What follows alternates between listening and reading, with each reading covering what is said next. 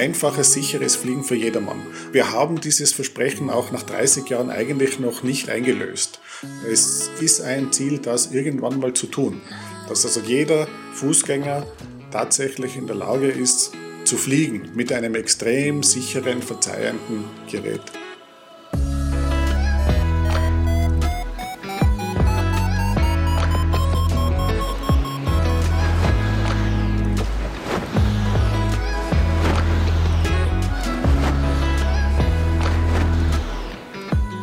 Potsglitz, der Lugleits Podcast. Geschichten aus dem Kosmos des Gleitschirmfliegens. Heute mit Hannes Pappisch und Lucian Haas am Mikrofon.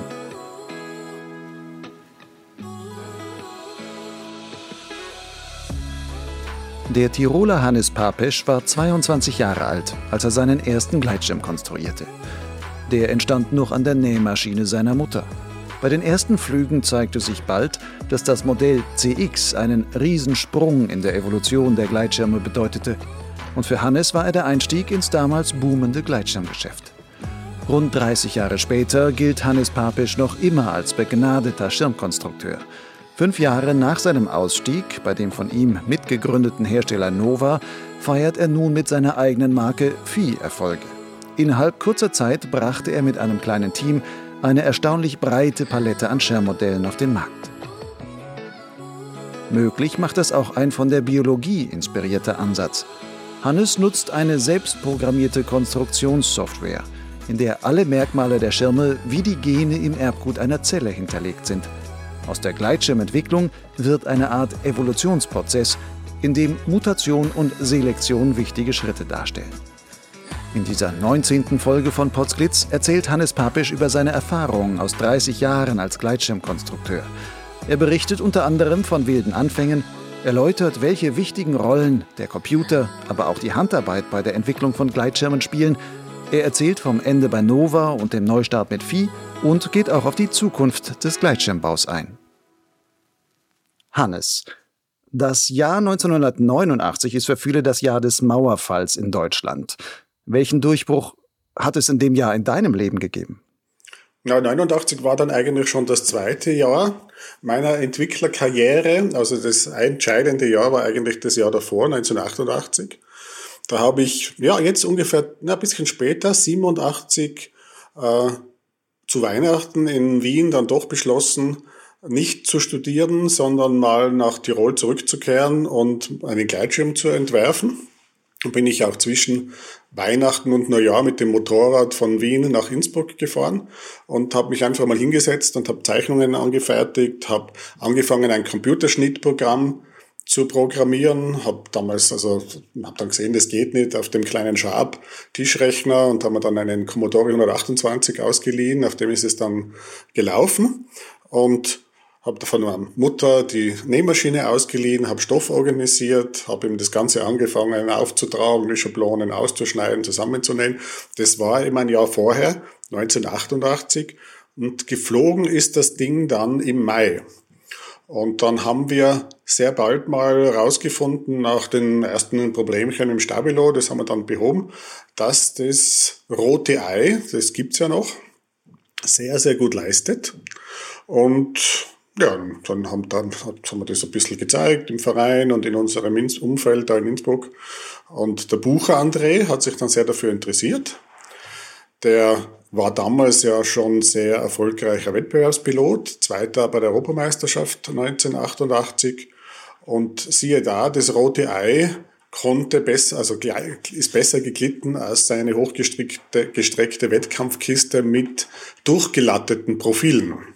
Also der hat wirklich von vorn bis hinten äh, Glasfaserstäbchen drin gehabt. Gibt's Fotos von ihm, wie er das über die Schulter trägt, wie der Skispringer die Ski. Und da war er natürlich begeistert und hat den äh, Ernst Steger, der eine Flugschule hier in der Nähe von Innsbruck in Seefeld betrieben hat und so Kleinserien von Gleitschirmen aufgelegt hat, da hat er den Ernst, bei dem er gearbeitet hat, äh, dazu gebracht, eben eine Kleinserie von diesen Geräten aufzulegen.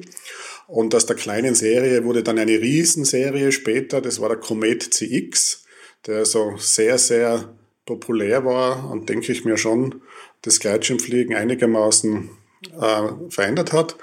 Und eben erst ein Jahr später, 89, wie es dann klar war für mich, dass es mit dem Ernstl nicht so gut geht, habe ich dann einige Angebote bekommen der Zusammenarbeit von verschiedensten Leuten, bis wir uns dann eben entschlossen haben, das weitgehend selber zu probieren. Also durch Vermittlung von Wolfi habe ich den Hermann kennengelernt, der war in Linz daheim und so haben wir dann gemeinsam die Firma Nova auf die Beine gestellt. Das war 89. Das war jetzt 89 der Beginn von Nova. Aber lass uns noch mal dann kurz zurückspringen, wenn du sagst, es hat vorher noch mal angefangen. Ja. Du hast Biologie studiert und ähm, bist aber damals, bist du auch schon Gleitschirm geflogen selber? Ja, das war das Problem. Also in Innsbruck zu studieren und Gleitschirm zu fliegen ist sehr schwierig, weil das Gleitschirmfliegen in Innsbruck sehr präsent ist. Also wo immer du in der Stadt bist, das kennst du ja vielleicht, man sieht die Notkette, man sieht, wenn da gerade der Gleitschirm herumfliegt. Und ich war jetzt da nicht so der disziplinierte Student, dass ich dem widerstehen habe können, dann halt doch auch selber fliegen zu gehen. Und als Konsequenz daraus habe ich gesagt, jetzt gehst du nach Wien und machst auf der Bodenkultur was. Und als Tiroler in dieser großen Stadt war das dann aber sehr frustrierend und ja, ich weiß nicht, inwieweit du Wien kennst. Also es ist also nur beschränkt, mittlerweile vielleicht besser, war damals nur sehr eingeschränkt, Velo, also fahrradfähig mhm. und ja, ein bisschen ein Kulturschock, gerade im, im Wintersemester, neblig. Und es, hat dann damit geendet, dass der, mein Freund und ich halt sehr oft versucht haben, von Wien aus irgendwelche Hügel zu erreichen oder hohe Wand und so weiter, um dann doch ein bisschen zu fliegen. Und ja, letztendlich ist es gescheitert und bin eben her mit, dem, mit der Zielsetzung, äh, mal das probieren, einen Gleitschirm zu entwerfen. Und das war eben überraschend erfolgreich und so bin ich dabei geblieben. Hattest du denn für deinen ersten Gleitschirm irgendein Vorbild? Ich meine, Biologie studiert und Gleitschirm nähen und sowas sind ja zwei ganz unterschiedliche Sachen. Ähm, wie bist du da dann vorgegangen? Hast du auch ein, also man muss ja wissen, was für ein Profil kann man da nehmen und wie macht man das Ganze? Ja, wir waren ja vorher, also ich bin ja durchs, zum Fliegen gekommen über meinen Onkel das war die Geschichte ja jene, dass ganz am Anfang bist du nur mit den Maxis, also 86er runtergeflogen und da hast du irgendjemanden gebraucht, der dich mit dem Auto wieder raufführt und der hat sich dann meiner erinnert und mich engagiert als Autofahrer und dann wollte ich natürlich selber auch probieren und fliegen. Das war im Herbst 86 und bisschen später haben wir dann eben die Blow-Up-Jungs äh, kennengelernt. Das war der Jordanis, damals in der Nähe von Rosenheim. Genialer Segelmacher und der Fritz der Dolizalek, ein Physiker hier aus der Gegend von Innsbruck. Und die haben die Blow-Up-Schirme designt und produziert. Und das habe ich mir ein bisschen als Vorbild genommen. Der Fritz hatte damals auch das Patent gehabt mit den Verstärkungen in der Nase. Mhm. Kannst du dich vielleicht erinnern? War das, war damals schon sehr visionär und der Fritz hat ja für sich selber das Gleitschirmfliegen eigentlich erfunden. Also der hat mit den damaligen selbst gebauten Gleitschirmen ja viel bessere Leistungen erzielt als die allerersten Schirme 86. Und Daniel Düsentrieb, du kannst, hast vielleicht die Bilder vor Augen, gibt auch einen Beitrag äh, auf der DHV-Seite über ihn. War ein genialer Flieger, fliegt immer noch und ist jetzt aber schon glaube ich, Fritz ist jetzt 77, 78. Und ja, von dem habe ich mich dann natürlich inspirieren lassen, habe ein bisschen die Profile angeschaut. Das waren Profile von Fallschirmen, also ganz simpel. Ich habe es dann ein bisschen verändert, habe die Nase zugemacht. War mir damals nicht ganz sicher, machst du sie auf? Es waren also damals offene Nasen äh, üblich geschlossenen Außen hat es nicht wirklich gegeben. Und ich kann mich erinnern, wie ich dann letztendlich ein bisschen beim Spaziergang mich entschlossen habe, na, jetzt mache ich die Nase zu, aufschneiden kann ich es immer noch. Und dann bin ich dann tatsächlich in die Küche gegangen, habe einen Teller ausgesucht, das mir so vom Radius her vernünftig vorgekommen ist, für das mittlere Profil in Originallänge, 3,72 Meter und habe das dann positioniert und mal gezeichnet und geschaut. Und also dieses Teller war dann letztendlich die Vorgabe für den Nasenradius. Und das hat irgendwie intuitiv sehr gut funktioniert. Also ganz ein simples Profil, unten Grad, hinten Grad. Und ja, war Glück, Bauchgefühl, Talent, ist, hat, ist, ist gegangen. Ja. Aber doch letztendlich sehr viel handwerkliche Arbeit. Also es war damals auch der Trend, die Zwischenprofile nicht mit Löchern zu versehen, sondern aus Gase zu fertigen. Ja, was aber natürlich den Nachteil hat, eine extreme Querdehnung zu haben. Das heißt, du musst es super genau markieren und beim Nähen ist das sehr schwierig und das hat sicher die Fertigung dann einigermaßen verzögert, aber so bin ich dann schon handwerklich relativ gut geworden und das ja, das ist ja ein Tipp, den ich jedem noch gebe, der eben irgendwelche Ideen hat im Gleitschirmbereich. Gleitschirm ist ja doch interessanterweise ein Hightech-Produkt, das du aber mehr oder weniger daheim allein fertigen kannst. Also du brauchst jetzt keine komplizierten Maschinen. Nähmaschine tut's. Wie lange hast du denn gebraucht, um diesen ersten Schirm zu nähen? Ja, es war im Anfangs äh, Computerprogrammierung, also Segelschnittberechnung. Das hat ein Weilchen gebraucht. Dann eben Schablonenerstellung. Ich habe mir gedacht, ich werde vielleicht mehr machen als nur einen. Habe also Schablonen gefertigt als Meiler. Dann ausschneiden und nähen in Summe eben von Januar bis Mai. Und ja, dann Einstellungsarbeiten und dann haben wir schon gemerkt, ja, der leistet aber sehr gut. Und dann nahm das seinen Lauf. Was heißt Segelschnittberechnung? Hast du das im Computer dann quasi die Profile dann auf die einzelnen ähm, Rippen dann skaliert und dann mit Nadeldrucker ausgedruckt, um zu sagen, ich habe jetzt so ein langes Band und das ist mein Profil oder wie? Nein, nein, das war dann schon ja noch ziemlich äh, basic. Also die, die Abwicklung und so weiter hat gut funktioniert. Die hat ist ja im Kern wahrscheinlich immer noch drinnen jetzt in der Software. Und du hast halt die Profile als Koordinaten angegeben, den Abstand, den Radius des Flü dieser Flügel, dieses Flügelsektors an dieser Stelle und das hat dann Koordinaten ausgespuckt. Und ich habe damals eben noch die Koordinaten händisch rausgemessen für die Schablonen. Also wirklich XY aufgetragen und sehr viele Markierungspunkte auch gehabt, Referenzkoordinaten. Markierungspunkte waren notwendig, gerade in der Gase, in den Zwischenrippen, damit sich das nicht allzu sehr verzieht. Und war dann schon einiges Arbeit. Damals noch absolut manuell. Später konnte ich dann über einen Kollegen vom Verein den Plotter auf dem Rechenzentrum verwenden. Das war ein Geografe und die haben dort also Landkarten gedruckt und ich habe dann eben äh, alle Profile ineinander gedruckt. Das hat dann fast schon ausgeschaut wie die Höhenlinien von einem Berg. Also hat sich niemand gewundert, was das ist. Gell? Also hat man noch händisch ergänzen müssen, aber zumindest war schon mal was automatisch auf dem Papier. Und bisschen später habe ich dann eben vom Urs, so schließt sich ein bisschen der Kreis, also der gerade vorher im vorherigen Podcast zu hören war, vom Urs Hari, einen gebrauchten Nadeldrucker äh, abgekauft, der in der Lage war, DIN A3 endlos zu drucken. Und so habe ich dann eben zwei oder drei dieser Breit, also dieses, dieser Breiten zusammengeklebt und konnte dann also daheim die Schablonen fertigen, wobei der Nadeldrucker so laut war, dass ich dann das mit Polster ein bisschen kaschiert habe, dass das, dass die, die Leute nicht aufgeregt haben in den Nachbarwohnungen, weil das hat ja ewig gedauert, das ist über Nacht gelaufen.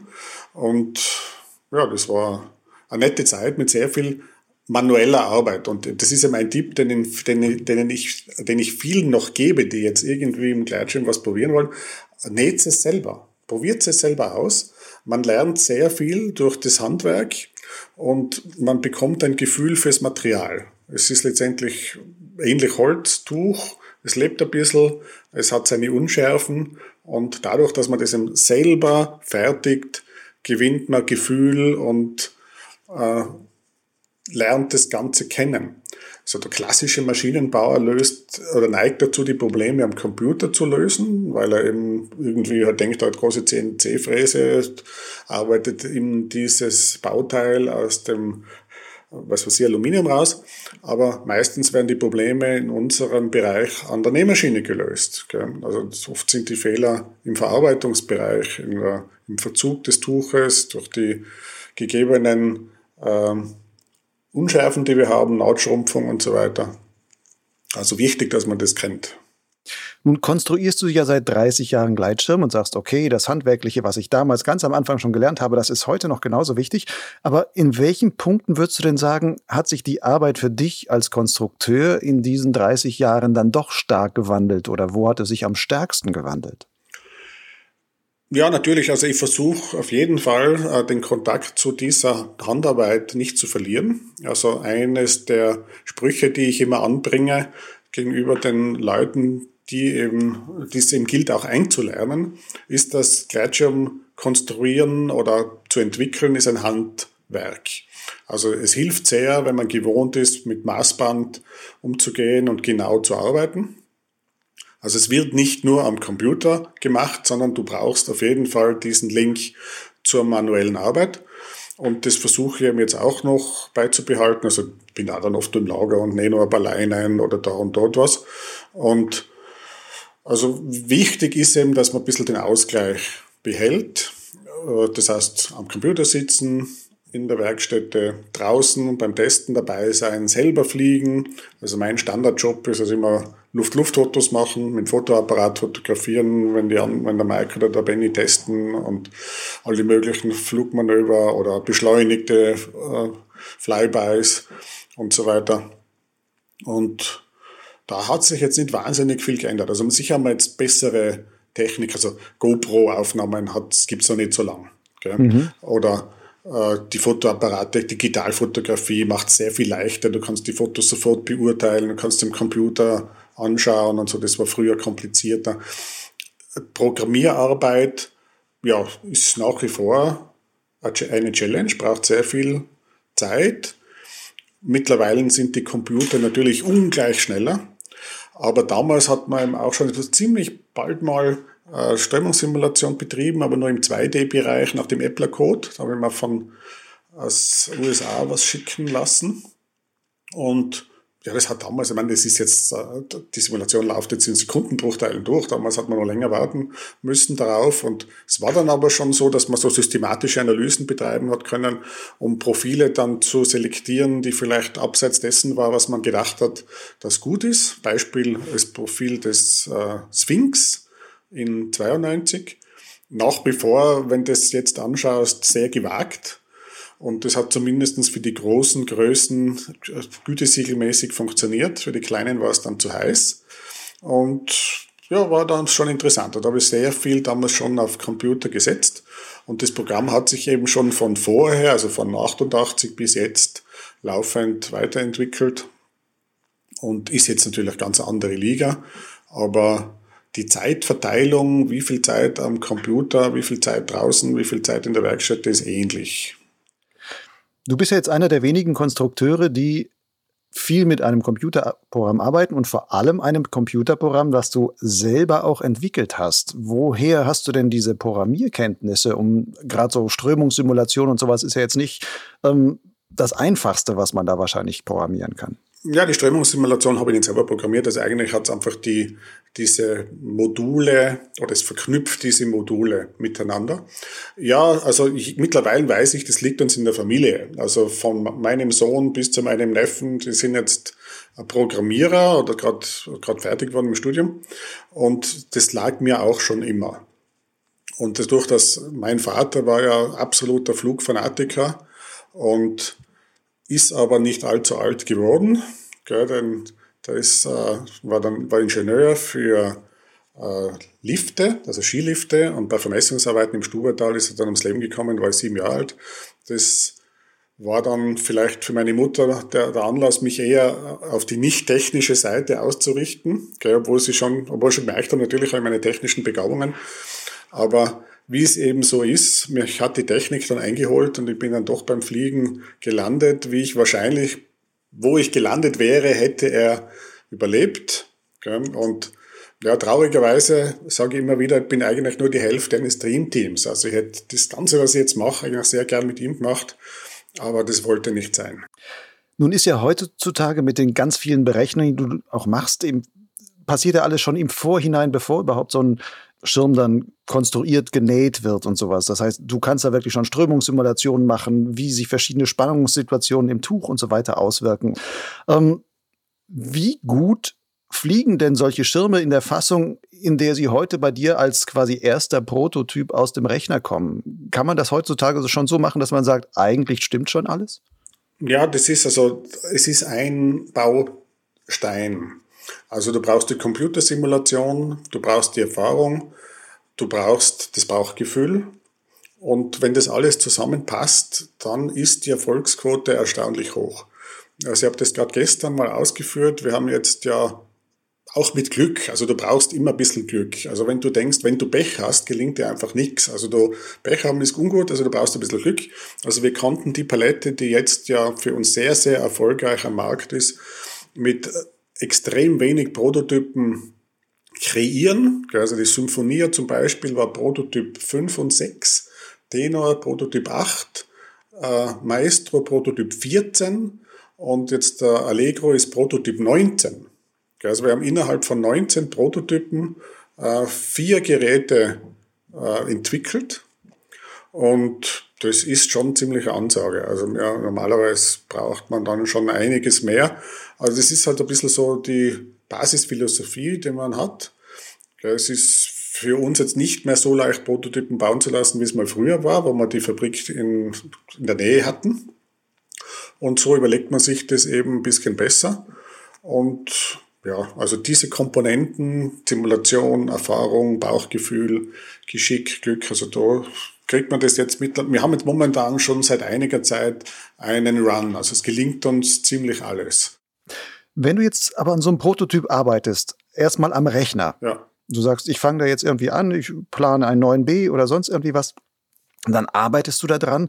Ähm, Wonach entscheidest du denn da, sagst, ich will so und so viele Zellen haben und ähm, der soll eine Zweileiner-Abspannung haben und sonstiges? Also wie gehst du da vor? Man muss ja erstmal ein paar Grundentscheidungen treffen, um dann darauf quasi seine Programmierung auf einzustellen.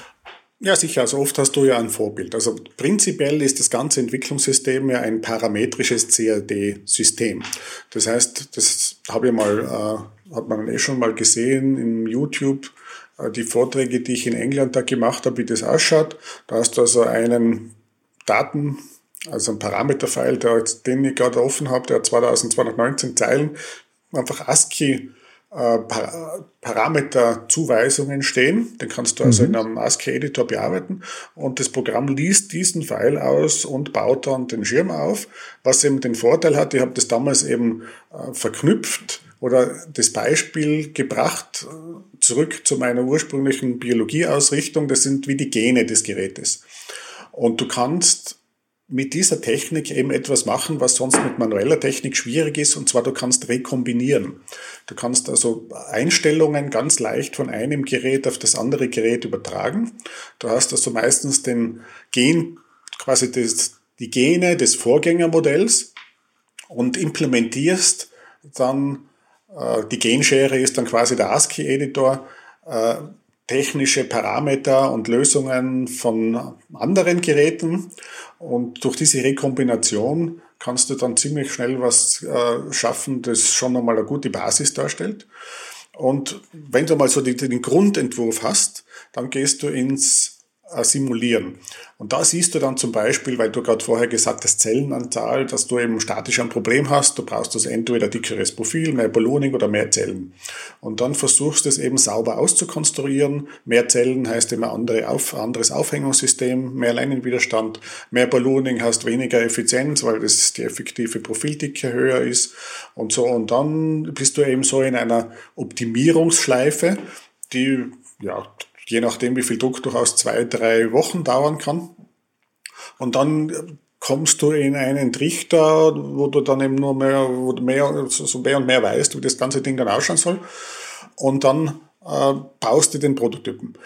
Andere Möglichkeit, wenn du es eiliger hast, kannst du den Prototypen schon mit einer bisschen einer gröberen äh, Simulation, ein bisschen Bauchgefühl einfach mal raus schicken und mal bauen lassen und im Nachhinein simulieren, um eben dann vielleicht die in der Praxis gemachten Erfahrungen in der Simulation zu verifizieren.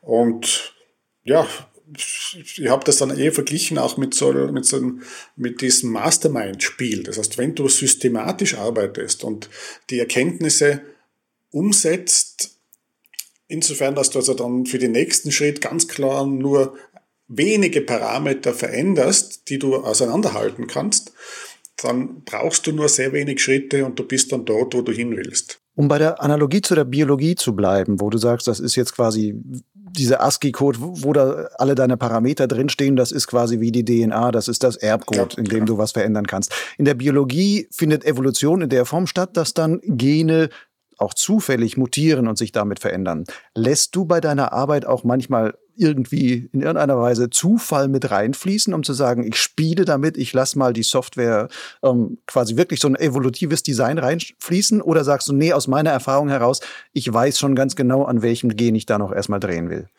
Ja, das wäre schon alles noch möglich. Also zum Schluss, äh, letztendlich hat sich das durch ein ganz simples, durch die Farb, das Farbschema ergeben, dass eben, äh, das war jetzt vom neuen Schirm der Fantasia, dass eben die Farbzuweisung noch von der vorherigen Generation drinnen war und das war dann ein ganz ein lustiges, gemischeltes äh, Farbdesign und das hat uns so gut gefallen, dass wir es jetzt in der Serie bringen.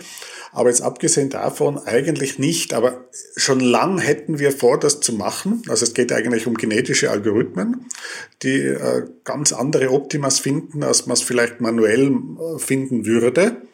Das geht, aber noch nicht umgesetzt. Aber da sind wir ja vielleicht bei der Zukunft. Also vielleicht kann man das, das, den ganzen Workflow, weil es ist ja nicht so simpel. Also du musst ja dieses zufällig entstandene Individuum dann ja auch äh, bewerten lassen. Also es braucht das Scoring. Oft hängt das Optimum ja dann von dem Scoring entscheidend ab. Also das Scoring muss ganz clever gewählt werden und da musst du also den ganzen Designablauf automatisieren, dass also die richtigen Leinenstärken zum Beispiel gewählt werden und dann eben nicht nur die aerodynamische Güte, sondern auch also die Struktursteifigkeit und alles passt. Und dann eben zum Schluss das Scoring entscheidend dann irgendwie ausfällt. Also keine Ahnung, Leistung, Handling, Sicherheit, da wird schwierig. Und da kann man eben, weil die genetischen Algorithmen sind ja eigentlich eine, sollte ein direkter Weg sein, zu einem Optimum und alternativ wäre einfach zum Beispiel eine unglaubliche Anzahl von Entwürfen zu generieren und zu analysieren und zu selektieren. Aber das braucht natürlich wahnsinnig viel Zeit. Und so hätte man dann in, mit, mit dem Werkzeug der genetischen Algorithmen weniger Simulationsschleifen, um dann doch zu einem sehr guten Individuum zu kommen. Aber da gibt's ja, du kannst wirklich dann eigentlich die Grundwerkzeuge der Biologie verwenden. Also nicht nur die Mutation, dann eben die Selektion, also die Scoring und die besseren kommen weiter, sondern auch die Isolation. Das heißt, du gibst also auch den Zweitbesten oder keine Ahnung, Dritt-, Viertbesten eine Chance, wie es in der Biologie auch ist. Also ihr habt einen, eine Insel, auf der könnt ihr weiter euch vermehren und dann schauen wir mal, wie weit ihr kommt und könnt euch dann später wieder matchen mit dem, äh, mit der Art, die jetzt am Hauptkontinent und so weiter sich weiter fortgepflanzt hat. Und ist sicher für die Zukunft eine Möglichkeit. Ja. Mhm. Bei diesen Simulationen, die du machst, kann man ja auch simulieren, dass du sagst am Ende, ja, der Schirm hat etwa diese und die Gleitleistung und müsste so und so gut gehen können und sowas. Gibt es Schirme, die am Ende sogar besser fliegen? Oder hast du das schon mal gehabt, dass Schirme am Ende sogar besser geflogen sind, als deine Simulationen eigentlich zuvor ergeben haben? Ja, kaum. Also das funktioniert ziemlich gut. Also du hast so ein paar Schrauben, die noch manuell zu drehen sind, so Finish-Faktor und so. Also weil das Simulationsmodell ist zwar sehr hoch aufgelöst, aber es löst ja nicht zum Beispiel ganz kleine Falten auf oder also das war so ein Schlüssel, jetzt zum Beispiel das 3D-Shaping, die Stäbchen in der Nase, das Rausspannen der äh, Nahtschrumpfung und so weiter. Das so, im, so ins minimale Detail geht die Simulation nicht. Also da konntest dann schon sehen, aha, dieser Proto geht dann besser als jener, obwohl sie vielleicht laut Simulation gleich gut gehen sollten, weil das Finish eben sauberer ist. Was passiert, ist, was mehr passiert, öfters passiert, ist, dass der Prototyp schlechter geht. Weil eben doch irgendwie Verzug äh, da ist oder irgendwo noch ein Fehler. Aber besser jetzt außerhalb äh, der Berücksichtigung dieser Korrekturfaktoren eigentlich nicht. Also so, da ist es schon sehr, sehr gut also man schärft es ja immer wieder ein bisschen nach, aber das geht, geht schon gut. Also wir sind momentan sowieso absolut zufrieden. Also wir sind extrem effizient. Ja. Nun ist ja so ein Gleitschirm so ein Stoffding, weich, wabbelig und ähm, kann sich verziehen und sonst was alles. Was davon kann man denn eigentlich wie genau simulieren? Und ich, ich habe mal von dir so ein Wort gelesen, Fluid Structure Interaction. Das würdet ihr jetzt auch anwenden. Was hat man darunter zu verstehen? Ja, also auf die Basis ist ja, also wir kommen jetzt von der reinen Strömungssimulation, das heißt so die zweidimensionale Strömungssimulation seit Anfang der 90er Jahre.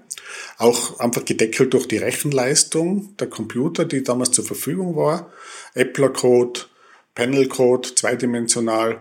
Und Anfang 2001, 2002 eben dann dreidimensionaler äh, CFD-Code, also äh, Computerized äh, Fluid Dynamics, also werden die, die, äh, wird dieser Raum um den Gleitschirm äh, eingeteilt in Volumenskörper und sehr aufwendige Berechnungen errechnen die Strömung um den Gleitschirm, damals noch geschlossen. Das war so, dass das ein Rechner damals nicht geschafft hat, also der so ein normal verfügbarer Desktop-Rechner. Deswegen habe ich mal einen Cluster im Keller aufbauen müssen. Also vier Rechner waren dann in der Lage, das Modell zu rechnen. Und später ist es dann einfacher geworden. Also mittlerweile hast du ja jetzt gerade da zu meiner rechten Hand hast schon 16 Core-Rechner unterm Schreibtisch stehen. Und der nächste Schritt war dann eben, weil diese reine Strömungssimulation verleitet ja zu unrealistischen Modellen, also dünne Profile, kaum Ballooning, viel ausgelegt, also viel projizierte Streckung, sehr flache Kappen. Und die funktionieren in der Praxis nicht. Das heißt, du brauchst irgendwie eine Verifizierung der statischen Gegebenheiten. Und das war dann 2009 soweit, dass wir es geschafft haben, die aerodynamischen Kräfte auf ein Strukturmodell zu mappen. Damals noch mit äh, kommerzieller Software. Mittlerweile ist das selber programmiert. Und Im Strömungssimulationsbereich gibt es Open Source Software, die sehr gute Ergebnisse liefert. Und das war dann schon ein riesiger Schritt nach vorne. Das war so Mentor 2 Damals war das erste Gerät, das, das das wirklich umgesetzt hat. Man hat also sehr viele Erkenntnisse geschöpft durch diese Computerergebnisse. Und das hat sich eben weiterentwickelt und ist verbessert worden. Und also es werden die Kräfte aus der Strömungssimulation auf ein Strukturmodell übertragen. Das Strukturmodell simuliert das Verhalten des Tuches und der Leinen und so, also man kann sich das so vorstellen, dass in diesem mathematischen Raum jetzt mal das ganze Gleitschirmmodell aufgehängt ist, ohne Kräfte, schwebend, und dann setzen langsam die Kräfte ein und dann hebt sich der Schirm nach oben, dann werden die Leinen, spannen sich die Leinen und du siehst dann mathematisch unten an den Hauptkarabinern, wie die Kräfte nach oben steigen. Teilweise überschießt es ein bisschen, man kann arbeiten mit den Dämpfungsfaktoren, bis das Ganze eben dann in der Balance ist. Und ja, dann siehst du, hat der Gleitschirm die Form, die er haben sollte oder wie verformt er sich durch die aerodynamischen Kräfte. Und das war dann schon der Schlüssel zu entscheidenden Erkenntnissen und es wird jetzt immer noch konsequent eingesetzt, um eben die Modelle zu verbessern.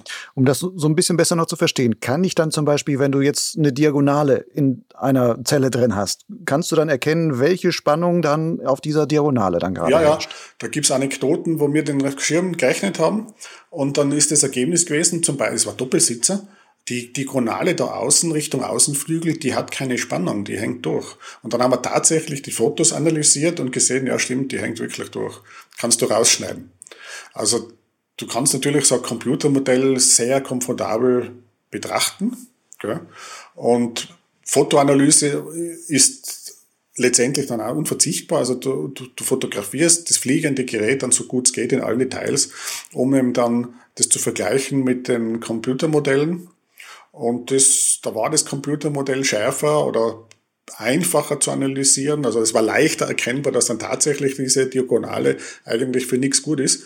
Nachteil damals der Geschichte, das Gerät war schon zertifiziert. Also wir konnten die Diagonale nicht mehr rausschneiden. Aber sie war nutzlos. Wie weit geht dann sowas? Also es gibt ja Stoffe, die dann unterschiedliche Qualitäten haben, auch was Dehnung betrifft oder sowas. Sind solche Parameter dann auch in so einem Programm sogar heute schon berücksichtigt? Musst du dann zum Beispiel auch, wenn du sagst, ich baue einen Stoff aus, also einen Gleitschirm aus Porsche-Stoff, musst du dann andere Werte einsetzen, als wenn du sagst, ich nehme Dominico? Ja, da musst du einen Faktor darfst du nicht vernachlässigen, und zwar das ist das extreme äh, der Stoff verändert seine Eigenschaften extrem auf der Basis der Feuchtigkeit.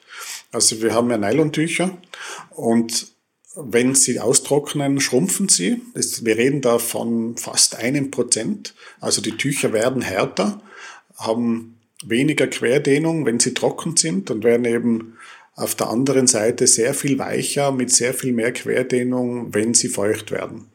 Und da hast du also so eine breite Band, also so eine große Bandbreite schon bei einem und demselben Tuch, dass also die Unterschiede von Tuch zu Tuch jetzt nicht so immens ins Gewicht fallen, also schon zwischen äh, Profiltuch und normalem Ober-Untersegeltuch.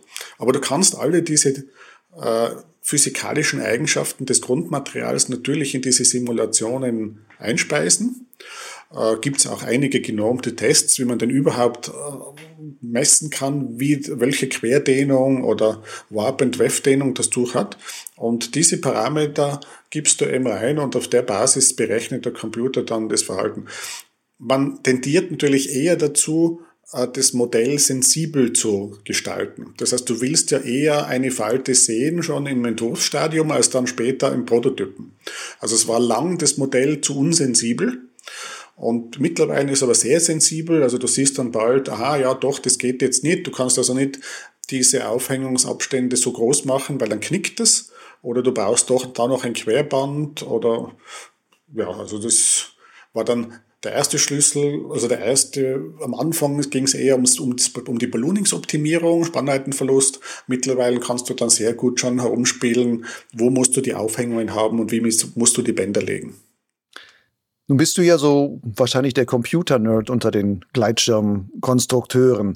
Aber wie viele andere Gleitschirmfirmen arbeiten heute eigentlich schon so stark computerorientiert oder computeroptimiert wie du? Ja, also die Standardsoftware, die viele verwenden von Down Under, die kann das normalerweise nicht. Es ist ja, ist ja nur ein Weg. Also man darf die ganze Sache nicht überschätzen. Es ist ein Werkzeug.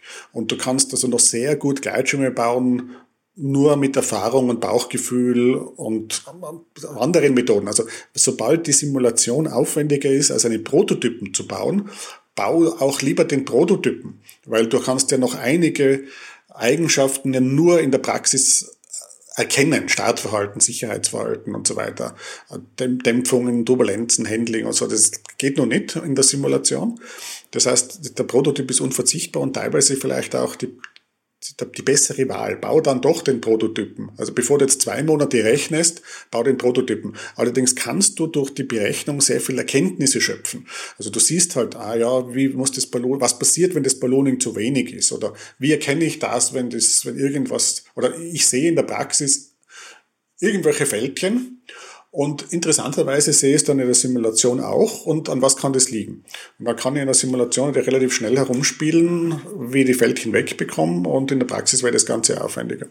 Also es geht auch ohne. Und wir haben ja dann, ja, die Geschichte war ja dann 2013 Zusammenarbeit Nova Advance war dann für mich ein großer Schritt. Also ich habe dann die Software, die vorher ja nur ich selber bedient habe, so aufbereiten müssen, dass sie von anderen bedienbar wurde. Das war nicht so einfach.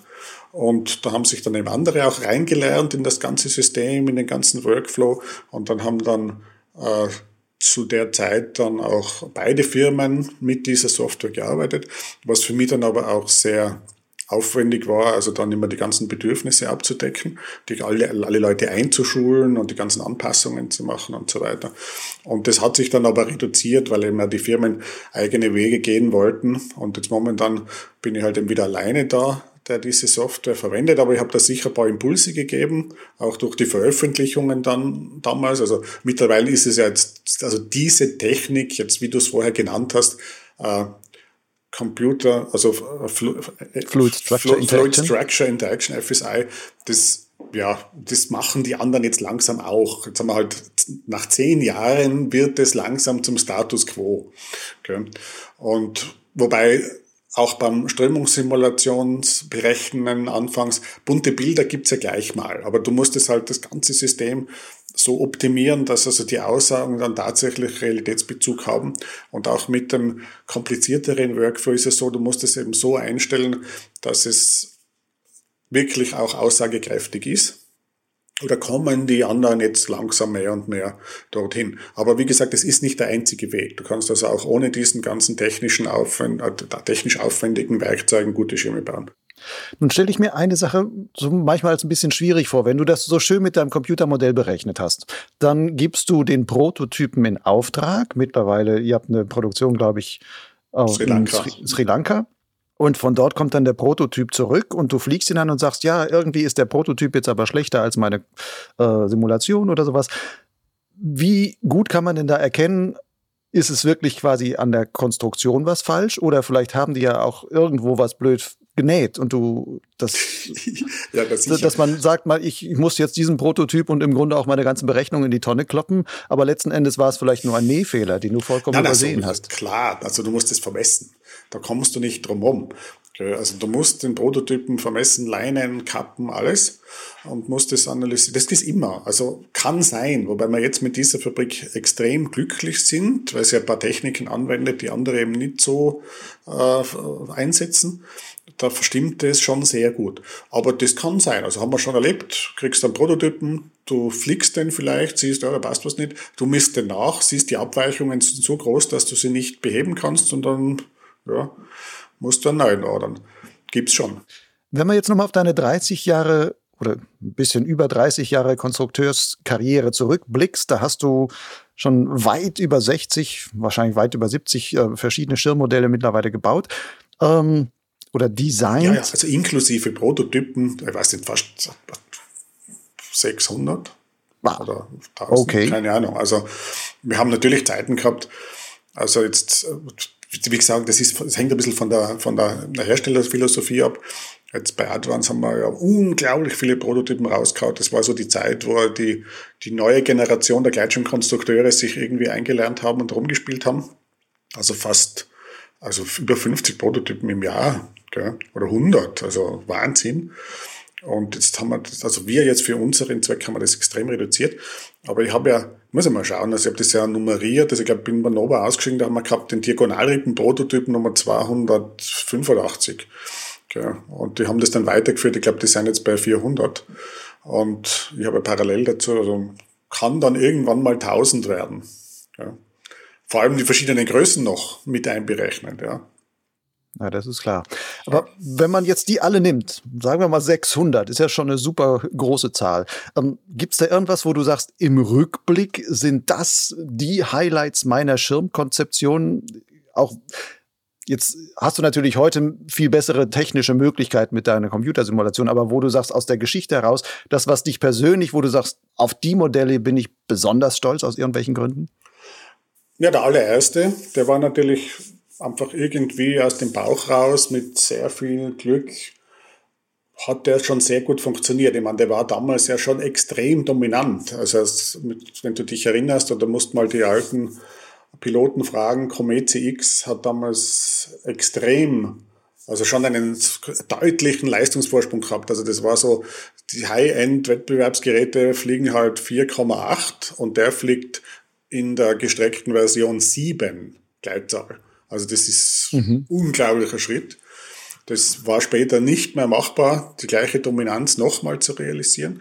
Was natürlich damals einfach war, also jetzt, wo so Feinheiten entscheiden und die Leute halt dann fliegen und vergleichen und bewerten und ach ja, wie handelt dieser oder jener, war damals simpel. Also du bist einfach halt rausgeglitten und da steht der eine versenkt sich neben dir und das war klipp und klar. Also, und also da sehnt man sich wieder zurück an die Zeiten, wo man da, wo das so offensichtlich war. Sicher also der allererste. Und dann gibt's schon immer wieder mal so Lucky Strikes, wo du irgendeine Idee hast und du setzt, du setzt das im Computer um. Zum Beispiel, ich habe das einmal geschrieben, äh, alle 20 Jahre hast du einen, einen Schirm. Also wie viel Protos braucht's denn, um das perfekte Seriengerät äh, zustande zu bringen? Ja, eigentlich nur einen. Also wenn alles passt, dann ist der eine Prototyp der erste, der letzte.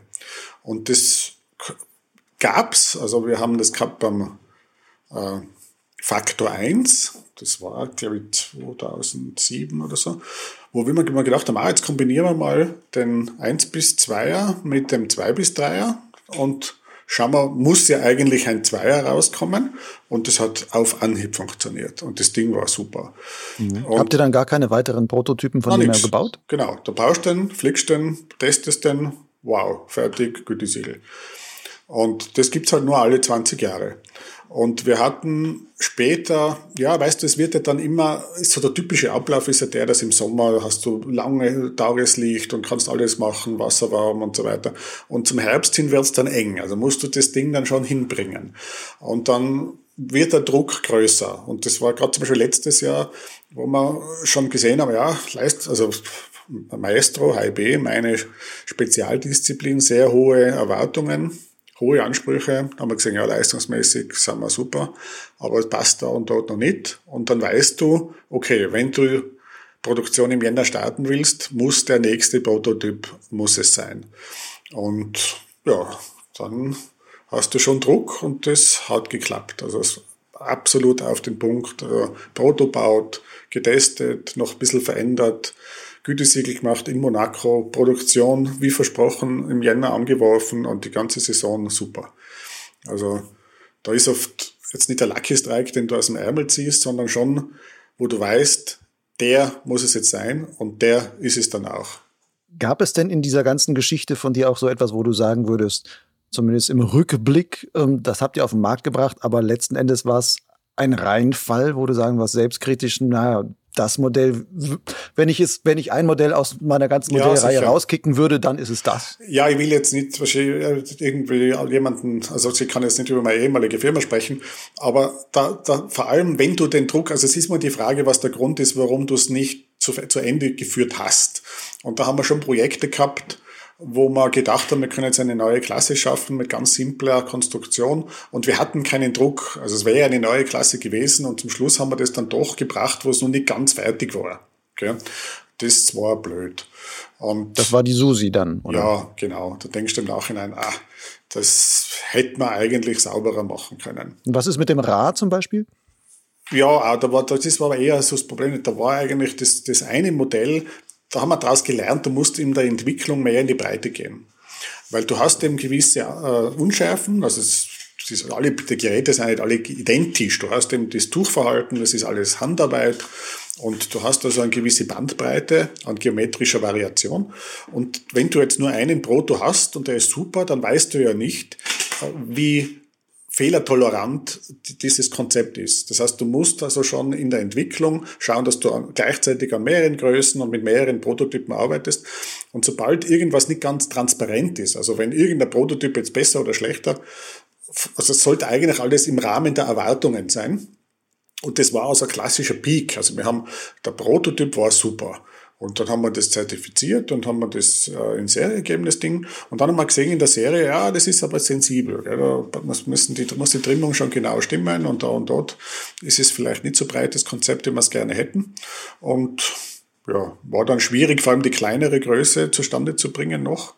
Okay, aber da haben wir daraus gelernt. Also, und vor allem vielleicht nicht zu viel wollen. Okay, also da haben wir ja wieder gemeint, wir müssen die Sterne vom Himmel holen.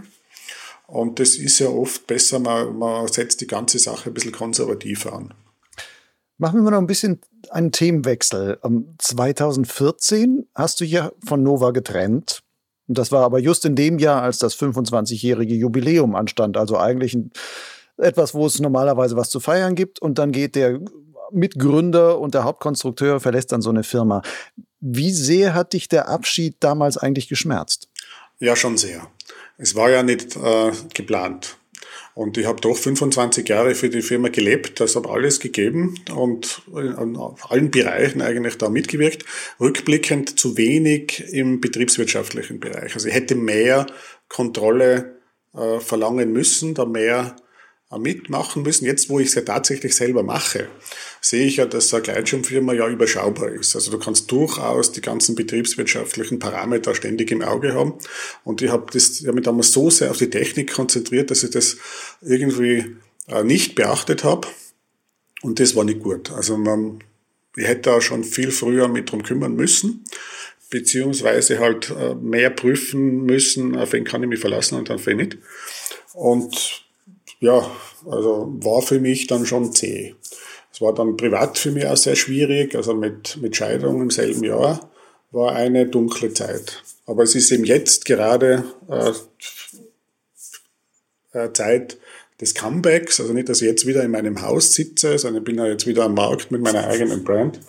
Und ja, war schwierig, aber haben wir geschafft. Würdest du denn heute sagen, also fünf Jahre danach, mit deiner eigenen aufgebauten Marke Vieh, die ja eigentlich bewundernswert kurzer Zeit du wirklich am Markt etabliert hast, würdest du da heute sagen, diese Krise von damals war für dich dann doch eigentlich die persönliche Chance, die du geschenkt bekamst? Absolut, ich habe mich schon äh, bedankt. Also ich habe mich dann, glaube ich, letztes Jahr bei allen jenen bedankt, die mich dazu gedrängt haben, diesen Schritt zu tun. Also ich hätte das viel früher machen sollen. Also ich, war, ich habe mich früher nie als jemand gesehen, der, der betriebswirtschaftlich kompetent ist, aber letztendlich sind das nur Zahlen und Zahlen sind meine Freunde. Und vielleicht, ich meine, ich war ganz, ganz am Anfang, ich, bin, ich habe da ja eh vorher gesprochen, ich bin jetzt 54, also wie wir angefangen haben, war ich ja 22. Und mit 22 eine eigene Firma zu etablieren, ohne jetzt irgendeine Hilfe, ist schwierig. Mhm. Aber wäre wahrscheinlich gescheiter gewesen. Oder es ist so schwer, dann wirklich die richtigen Menschen zu treffen, denen man dann, mit denen es jahrelang funktioniert. Gell? Und wir, haben, wir, hatten, wir hatten dann eben ein bisschen Veränderungen im Team und dann ist es einfach immer schwieriger geworden und letztendlich äh, wollte ich eine Veränderung und die Veränderung hat dann eben gegen meine Erwartungen so ausgeschaut, dass ich gehen musste. Aber rückblickend war das der richtige Schritt. Also wir haben, wir sind jetzt viel freier, viel unabhängiger und auch wirtschaftlich viel solider, weil wir eben die Firma neu aufgestellt haben mit viel niedrigeren Kosten und wir haben jetzt einen riesigen Spaß. Wir sind eigentlich alles ehemalige Mitarbeiter aus der damaligen Zeit. Gell? Und haben also schon gewusst, wie die Sache funktioniert. Nach dem Abstecher in die Schweiz haben wir uns ja da wieder gefunden und ja, läuft super. Das ist eben das Problem, also diese großen Firmenstrukturen, die ja halt einfach irgendwie naturgegeben so, so groß werden, die wieder runterzuschrumpfen, das ist fast nicht möglich. Also da ist oft der einfachere Schritt, du beginnst von neuem. Nun hast du ganz von neuem angefangen, hast auch einen neuen Namen auf den Markt geworfen. Vieh, wie kamst du auf diesen komischen Namen? Ja, ich habe immer wieder Namen gehabt mit meinen Initialien. Gell, also von Sphinx, Pharaon, Phorus, was immer. Gell, PH, Papisch Hannes. Und dann, das ist mir damals schon ganz am Anfang, also der Entschluss oder die, wie gesehen habe, ja, tatsächlich die Konsequenz muss sein, dass ich die Firma verlasse. Da war ich gerade auf Teneriffa und schon am Rückflug habe ich mir das ausgedacht. Ja, das wäre elegant. Man hätte eben diese drei Buchstaben, dieses äh, dieses äh, griechische Symbol und da habe ich dann gleich mal die Domain an mir gesichert und ja, hat mir gefallen. Und da haben wir das, das, das Logo selber designt, war ewige Diskussion und bin ich sehr zufrieden, kommt gut an. Also sind eigentlich meine Initialien mit einem I. Und das I kann ja alles Mögliche heißen oder Innovations oder was immer. Und war, war easy. Also das Problem was jetzt, viele Leute wissen nicht, wie man es ausspricht. Also wir sprechen es halt Vieh aus, manche sagen Fei und was immer, aber man merkt sich's und ja, man, das ist ein, wir, wir, wir gehen jetzt einen anderen Weg als andere. Also wir sind jetzt eigentlich ja nur mehr die technische Mannschaft. Wir haben uns also irgendwie befreit von den Verkäufern und so weiter. Und wir versuchen, wir schalten ja kaum Werbungen. Also wir sind da sehr, sehr, sehr sparsam und versuchen es eben über die Produktqualität. Also wir versuchen einfach die bestmöglichen Geräte zu entwickeln. Und das braucht dann ein bisschen mehr Zeit, bis die Leute das probieren können und bis sich eben der gute Ruf verbreitet, Mundpropaganda. Dafür ist es dann vielleicht nachhaltiger als also länger anhaltender als jetzt vielleicht eine gepushte Erwartungshaltung durch aufwendiges Marketing und dann muss das Produkt der Erwartung entsprechen. Manchmal tut es nicht und hast eben nach einem gewissen Euphorie-Peak äh, dann einen steilen Abfall und bei uns geht es halt anders. Wir brauchen ein bisschen länger dafür, wenn das Produkt gut ist und da sind wir in der glücklichen Situation, dass unsere Produkte sehr gut ankommen, dann hast du eben längerfristig gute Verkäufe. Also es war die Challenge eigentlich jetzt nicht so äh, unrealistisch. Also es war ja mittlerweile verstehen eben mehr und mehr Leute, dass wir jetzt anders heißen. Und also wir übernehmen eigentlich die Stammkunden von früher. Und das funktioniert besser und besser. Also wir haben uns vom letzten Jahr auf dieses Jahr äh, über verdoppelt. Okay. Und wenn es so weitergeht, dann sind wir im Laufe des kommenden Jahres so groß, wie wir früher mal waren mit der alten Firma. Also Wahnsinn, aber mit viel, viel geringeren Kosten. Also es war ja schon die äh, Geschichte ist ja schon rumgegangen, dass wir ja schon im Mai, also zu Krössen hatten wir ja, dann waren wir in einer unglaublichen Luxussituation, unseren Break-Even schon überschritten zu haben. Okay. Also Wahnsinn. Trotz der ganzen Anlaufkosten am Anfang. Da war alles drin. Ja, das war dieses Jahr. Also du hast alles drin. Hast die Prototypen, die Entwicklungskosten, hast die Zulassungskosten, alles reingerechnet. Gell? Und weil wir eben so spartanisch aufgestellt sind, konnten wir durch, den, durch die sehr, sehr guten Verkäufe am Anfang dieses Jahres den Break-Even schon im Mai erreichen. Und der Rest war dann nur mal Luxus. Und also eine normale, etablierte, große Gleitschirmfirma kämpft zum Schluss immens, dass sie den Break-Even gerade und gerade erreicht. Und da ist eben dementsprechend wirtschaftlich doch sehr fragil. Und wir sind jetzt in der Situation, uns kann eigentlich nichts umbringen. Außer vielleicht ein Materialproblem. Aber jetzt wirtschaftlich nicht. Außer wir werden halt wieder größenwahnsinnig und wollen halt jetzt marktbeherrschend werden und stellen halt ganz viele Leute ein und machen wieder irgendwelche ganz teuren Imagefilme und schmeißen das Geld raus dann natürlich schon. Dann gehen wir halt den Weg, den, den wir oft schon gesehen haben. Also die Firmen werden, fangen klein und bescheiden an und wollen halt dann immer größer, größer, größer, größer werden und sind halt dann riesig und haben dann Probleme, die Kosten wieder runterzubekommen. Die großen Firmen sind ja eigentlich aber auch alles so Full, ich nenne sie mal so Full-Service-Anbieter, die auch sagen, du kriegst von uns um, die Mode, du kriegst von uns das Gurtzeug und alles andere.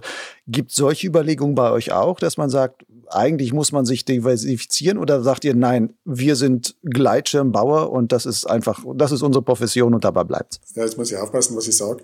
Also wir haben heute schon ja, ich bin da radikal. Also ich sage eigentlich, wir sind Spezialisten. Wir sind im Gleitschirmbereich sind wir super. Da macht uns keiner was vor. Aber wir sind jetzt keine Spezialisten für Gurtzeuge. Also da müssten wir uns von außen Kompetenz holen. Das kann sich jetzt anbahnen, muss aber nicht. Und letztendlich ist das Kerngeschäft in unserer Branche ist letztendlich Flügel zu bauen und Flügel zu verkaufen, also Gurtzeuge entwickeln, verkaufen, ist bei Weitem weniger lukrativ. Rettungsgeräte, ja, erst recht nicht. Also wir fahren sehr gut, Spezialisten zu sein. War ja auch in meiner vorherigen Firma auch so. Also wir waren eigentlich jahrelang Spezialisten und das war gut so. Also Heute haben wir wieder gesehen, dass es mit Mode schwierig ist, gell, weil die Geschmäcker verschieden sind. Die Mädels stürzen sich natürlich mit Freude drauf, aber es führt zu sehr viel Diskussion und schwierig. Gell. Also wenn es nach mir geht, keinen Fummel, nix, nur Gleitschirme. Hat sich eigentlich Advance, als du von denen weggegangen bist und dann Phi gegründet hat, sich irgendwie bei dir beschwert, dass du ihnen diesen griechischen Buchstaben Phi geklaut hast? Also nicht geklaut, aber aus ihrem Alphabet, mit dem sie normalerweise arbeiten, indem sie halt ihren Alpha, Epsilon und sonst was haben, dass sie sagen, okay, Phi ist jetzt schon mal gestorben für uns? Nein, nein, sie haben schon andere Sachen gehabt zu dem Zeitpunkt.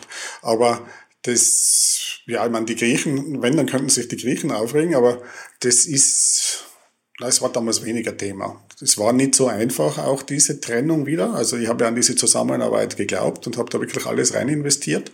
Und das hat dann eben nicht funktioniert, nicht sein wollen, war nicht so simpel, so ein großes, breites Team letztendlich da zu balancieren. Und das war jetzt nicht das Problem. Aber. Mhm. Weil unterm Strich bin ich nicht unzufrieden. Also wir waren sehr, sehr erfolgreich. Also es ist uns gelungen, Advance fast zu verdoppeln in meiner Zeit im Gleitschirmbereich. Und doch wieder ganz an die Spitze zu führen, habe da neue Leute eingelernt und man hat, man hat sehr viel gelernt in dieser Zusammenarbeit. Jetzt nochmal auf deine Marke Vieh. Du hast jetzt keine weiteren griechischen Buchstaben als Schirmnamen, sondern du hast lauter musikalisch inspirierte Namen. Welche Bedeutung hat Musik in deinem Leben? Ja, wir sind ein Team. Also ich bin ja eher ein weniger musikalischer Mensch, aber meine aktuelle Partnerin, also zukünftige ich werde es ja wieder wagen. Also du bist jetzt verheiratet nach 20 Jahren Probezeit. Ich hatte jetzt schon Erlebnisse, die nicht so positiv waren, aber ich werde es wieder wagen. Also die ist Musikerin und hat eine klassische Ausbildung als Sängerin. Und so lag das irgendwie nahe, dass wir das verbinden. Und wir haben da sehr viel Freude dran. Gibt es von diesen musikalischen Namen, die du da gewählt hast, gibt es einen, wo du sagst, der gefällt dir als Name am besten? Für einen Schirm? Ja, äh, Feedback von außen Maestro war schon sehr elegant, weil es durch das M eben auch an die Klasse erinnert, die dem Ganzen vorausgegangen ist. Also es war vorher der Mentor, der diesen Weg beschritten hat und der Maestro, der den jetzt wieder weiterführt. Und ja, es war, es waren eigentlich glückliche, rundherum glückliche Entscheidungen. Also wir haben provoziert mit dem Farbdesign der Symphonie und das ist uns aufgegangen, war auffällig, die Leute sind auf uns aufmerksam geworden. Es war provokant und wir konnten provokant sein, weil das Gerät einfach auch so extrem gut war und noch ist, verkauft sich blendend. Also es, es ist uns eigentlich alles aufgegangen, von den Namen bis zum Farbdesign rundherum. Wir hatten sehr viel Glück, diese Fabrik äh, kennenzulernen. Also das hat der Benny uns vermittelt in Sri Lanka. Qualität super, Konditionen sehr gut. Also kann man sich, kann man sich nur bedanken bei allen. Jetzt lass uns noch mal ein wenig zum Ende hin, ein wenig noch in die Zukunft schauen. Inwieweit glaubst du denn, hat die technische Entwicklung von Gleitschirmen so langsam irgendwie ein Plateau erreicht? Oder was kann da noch kommen? Ja, das kann man, da kommen wir zurück auf deinen Ansatz der zufälligen Selektion, also der Mutation und der genetischen Algorithmen. Wir ertappen uns immer wieder dabei, zu konventionell zu denken. Also es ist ganz schwierig, mal abseits der Konventionen zu agieren. Und wenn man jetzt was abseits der Konventionen probiert, ist man etwas unsicher, weil es eben nicht der meist beschrittene Weg ist. Und sobald es dann nicht gleich einmal grün wird, neigt man dazu, wieder zur Konvention zurückzukehren.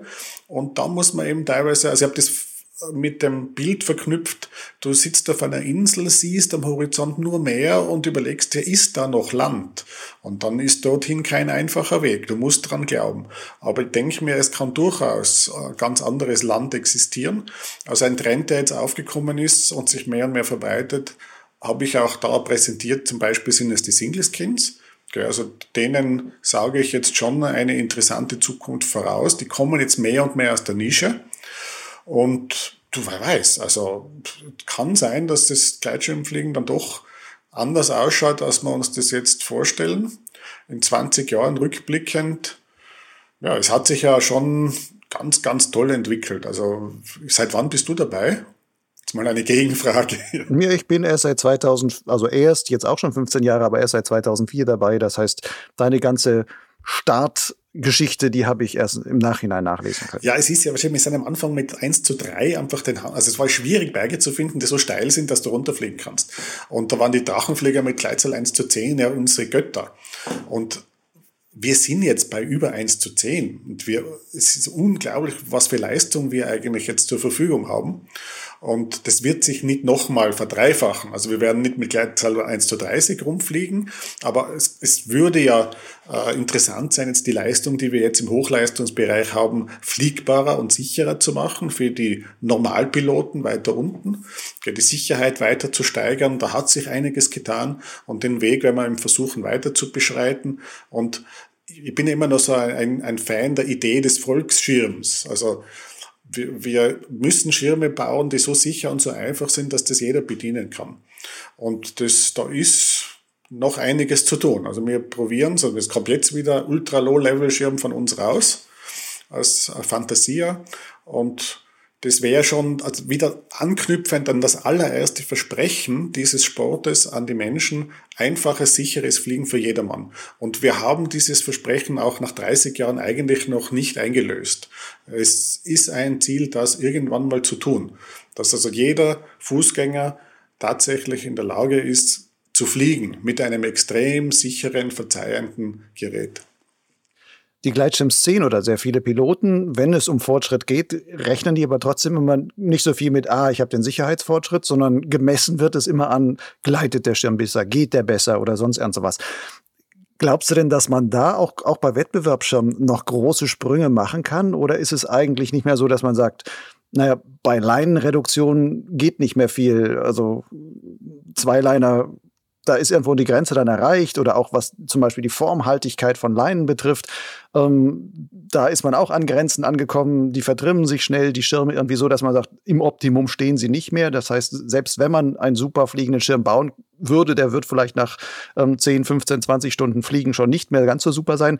Kann man da trotzdem noch was weitermachen? Ja, ja, sicher.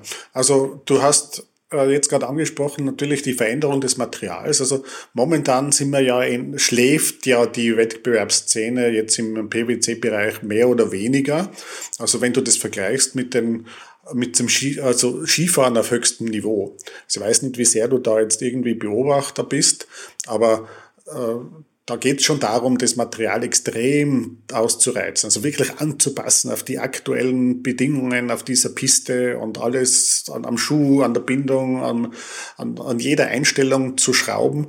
Das macht man jetzt eigentlich nicht. Also die fliegen halt einfach den, also eine große Gruppe fliegt den gleichen Schirm quer durch alle Bedingungen. Da ist sicher einiges noch drinnen. Und auch was Leistung betrifft, ist sicher noch einiges drin. Momentan ist der Druck nicht so da. Also es war in der Anfangszeit, wie so viele Hersteller sich engagiert haben in diesem äh, Wettbewerbszirkus, waren die Entwicklungszyklen sehr viel kürzer. Also da bist du nicht mit dem Gerät drei Jahre an der Spitze geflogen. Also da bist du ein paar Monate vorne gewesen und dann gab es das nächste. Und du musstest laufend auf die neuen Entwicklungen reagieren. War auch reizvoll die offene Klasse. Also man wusste vor jedem Wettbewerb nicht ganz, mit was kommen die anderen jetzt an.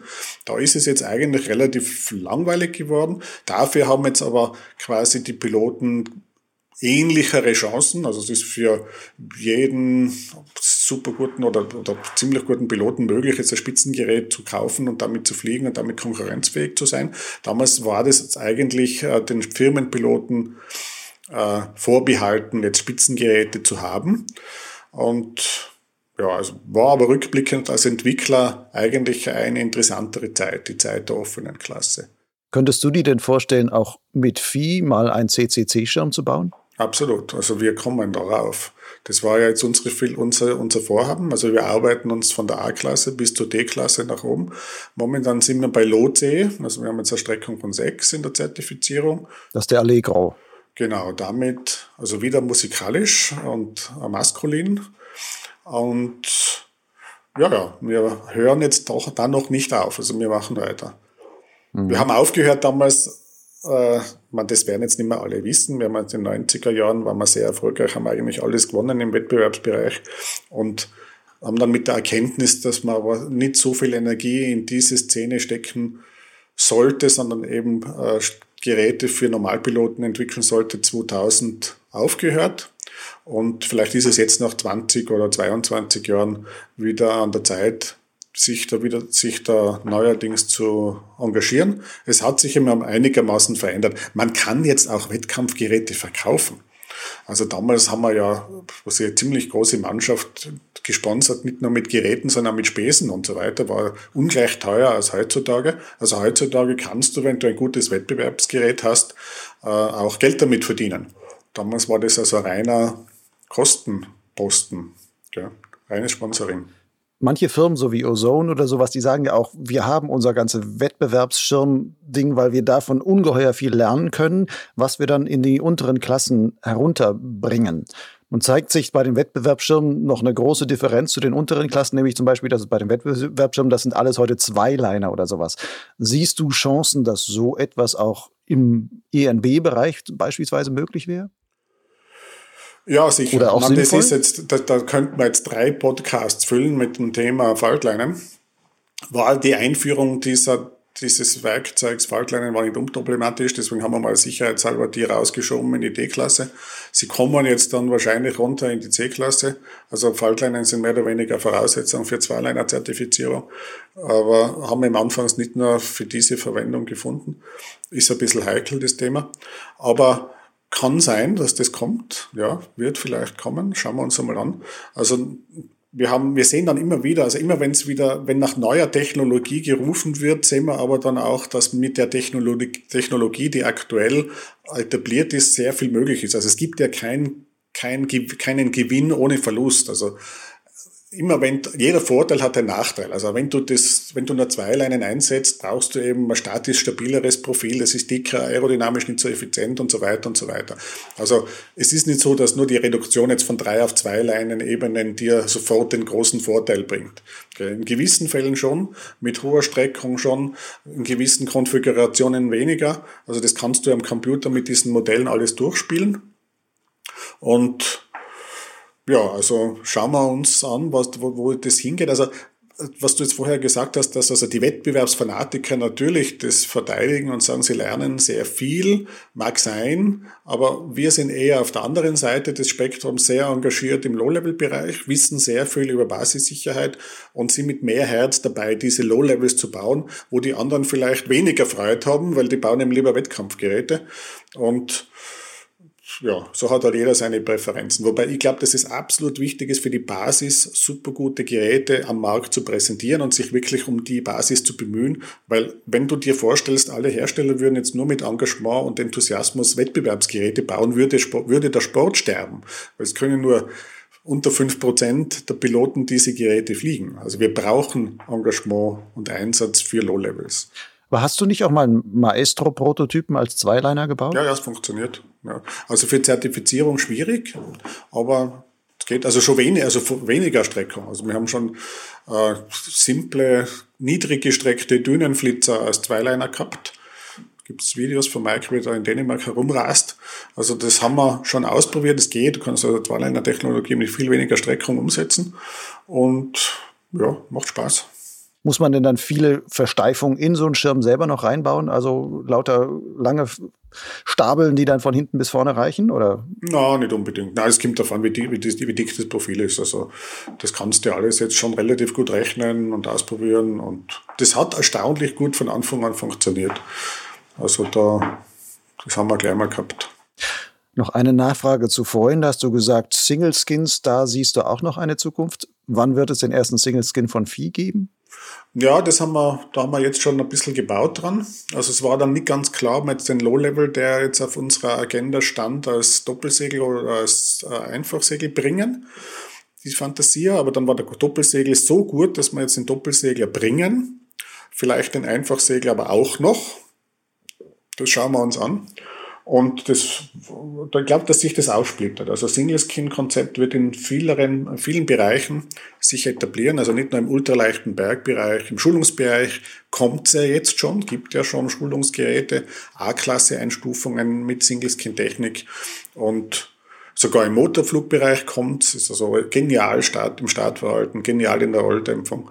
Und kann sein, dass man das Ende also zu Sun Hilaire 2020 dann präsentieren können. Also das nächste Jahr ist eigentlich schon ziemlich äh, geplant und Markteinführung gibt's jetzt wahrscheinlich dann noch eine, aber nicht das Single Skin. Also jetzt nach äh, Fantasia und Allegra gibt's noch eine, aber Single Skin dann, wenn alles gut läuft, im Herbst.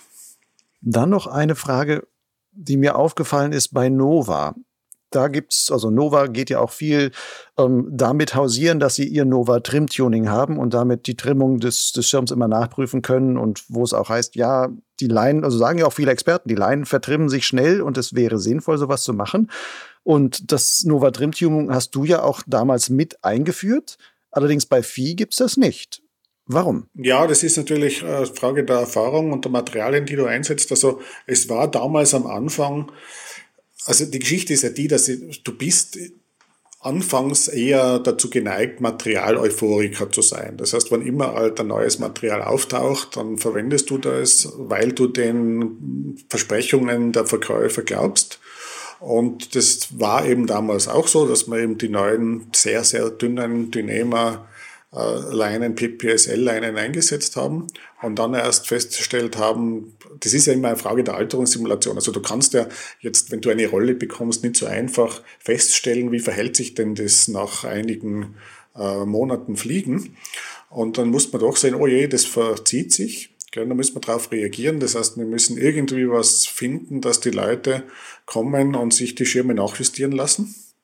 Und wir haben aber laufend dazugelernt. Also wir haben dann gesehen, ah, wenn wir diese äh, Hybridbeleinung umsetzen, also die äh, Dynamaleinen nur dort einsetzen, wo sie dann hochbelastet sind und dem nicht zum Schrumpfen neigen und an anderen Stellen Technoraleinen einsetzen und das ganze richtige Balance hat, dann verändert sich die Trimmung eigentlich nicht wirklich. Und es ist uns jetzt eben gelungen, solche Leinenkonfigurationen umzusetzen. Und wir sehen jetzt, also jetzt, jetzt gibt's ja die Symphonia zwei Jahre, jetzt kommen die ersten zwei Jahreschecks rein, die werden jetzt da vermessen. Das macht uns aber Ralf wieder die Sheets mit der äh, sehr guten Analyse. Und wir sehen jetzt, ja, das funktioniert. Also wir haben sehr gutes Feedback jetzt betreffend der Trimmkonstanz. Und wir haben recht behalten, dass wir den Leuten gesagt haben, braucht es jetzt nicht nach einigen Monaten schon kommen zum Nachtrimmen, weil eben die Materialselektion so ausgewogen war oder ist. Aber nach zwei Jahren sollte man dann schon vernünftig nachtrimmen lassen. Nein, du brauchst nicht. Also in seltensten Fällen ist das nötig. Also wir sehen jetzt, die Trimmung ist konstant. Und das gilt dann auch, ich meine, wenn man sich jetzt einen Leinensatz von, von einer Symphonie anguckt, ist natürlich ein anderer als vom, vom Maestro, der dann mit viel, viel dünneren Leinen zum Beispiel arbeitet. Nein, nein, nein, nicht wirklich. Also wir haben dann so, wir haben das Glück gehabt, dass wir damals schon einen Prototypen gehabt haben von der Symphonie im Mai. Und dann sind wir dann den ganzen Sommer durchs Dick und Dünn geflogen, inklusive sieben Wochen Dänemark und Groundhandling und da oben rumhüpfen, das ist ziemlich beanspruchend. Und dann haben wir gesehen, ui, der ist stabil. Und dann haben wir ja tatsächlich diese Konfiguration bei allen anderen Geräten weiter Also wir haben beim Maestro dann zwar statt PPSL, PPSLS verwendet, aber sonst weitgehend das Gleiche. Also aus der guten Erfahrung raus mit diesem Leinen-Setup haben alle anderen Geräte das Gleiche. Also wir haben überall äh, vier Dreiergabeln, zwölf Aufhängungen an der Kappe. Runter auf zwei Stammleinen. Das heißt, jetzt der Allegro und die Fantasia sind die ersten Geräte, die davon abweichen. Alle anderen haben eigentlich mehr oder weniger das gleiche Leinen-Setup. Das heißt, der Allegro hat wieder drei. Der hat drei Stammleinen, ja, in Spannweitenrichtung und die Fantasia auch als Basisschulgerät, ja. War das beim Allegro nicht zu realisieren mit den zwei Leinen? Oder? Doch, haben wir gehabt, ja, aber war dann ja, auf der Basis Praxiserfahrung, Computersimulationsergebnisse, verfügbare Materialien und so haben wir uns eben dann entschieden, das so machen. Nun sprichst du viel immer von Erfahrung, die du damit einbringst, die du natürlich aus 30 Jahren auch dann hast. Ähm, wie viele Jahre würdest du heute sagen, wenn einer neu anfängt, sich neu ausprobiert als Konstrukteur? Wie viele Jahre Erfahrung braucht man, bis man als Konstrukteur dann den ersten wirklich guten Schirm heutzutage liefern kann? Ja, weiß es nicht, das hängt davon ab. Also das kann ja total das Talent sein und das, ja, die Göttinnen sind mit ihm und er hat, er bringt das sofort zustande, das geht. Also ich war ja in einer ähnlichen Situation. Also es war ja zu der Zeit damals ja auch so, dass, was jetzt zum Beispiel LDK extrem dominant war am Markt. Also Westschweizer Hersteller un, also unglaublich geniales Marketing nach wie vor der Maßstab. Und es hat ja kaum jemand gedacht, dass der dominante Hersteller so schnell gestürzt werden kann, eben durch technische Weiterentwicklung, wo ja ein wesentlicher Teil davon war. Es kann jetzt wieder passieren. Es kann sein, dass sich irgendein Student frustriert vielleicht auf, wegen seinen Studienfortschritten hinsitzt und mit Mamas Nähmaschine irgendwas näht, was die Gleitschirmtechnik revolutioniert und wir alle alten Etablierten dann eben tatsächlich alt aussehen. Das ist möglich, ja. Mhm. Weil wir eben, wie vorher gesagt, zu sehr an der Konvention hängen.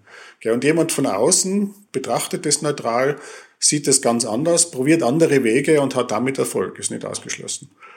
Siehst du dich heute als einen der größten Konstrukteure der Gleitschirmgeschichte?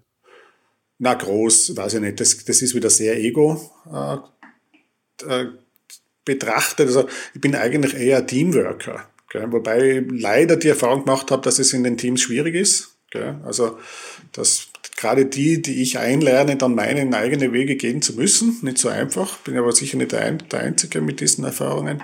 Also mein Traum-Szenario wäre eigentlich im Team erfolgreich zu werden. Also die, die Male, die ich im Team arbeiten konnte, da habe ich das als sehr angenehm und sehr inspirierend äh, empfunden. Gell. Vielleicht kommt's wieder dazu.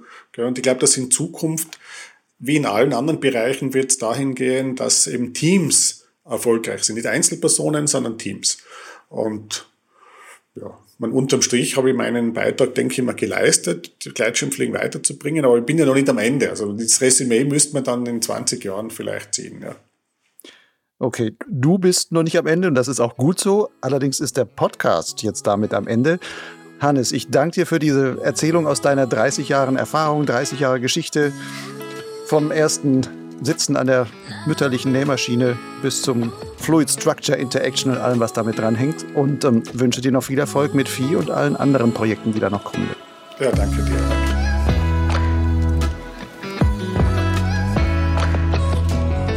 Das war Hannes Papisch im Gespräch mit Lucian Haas.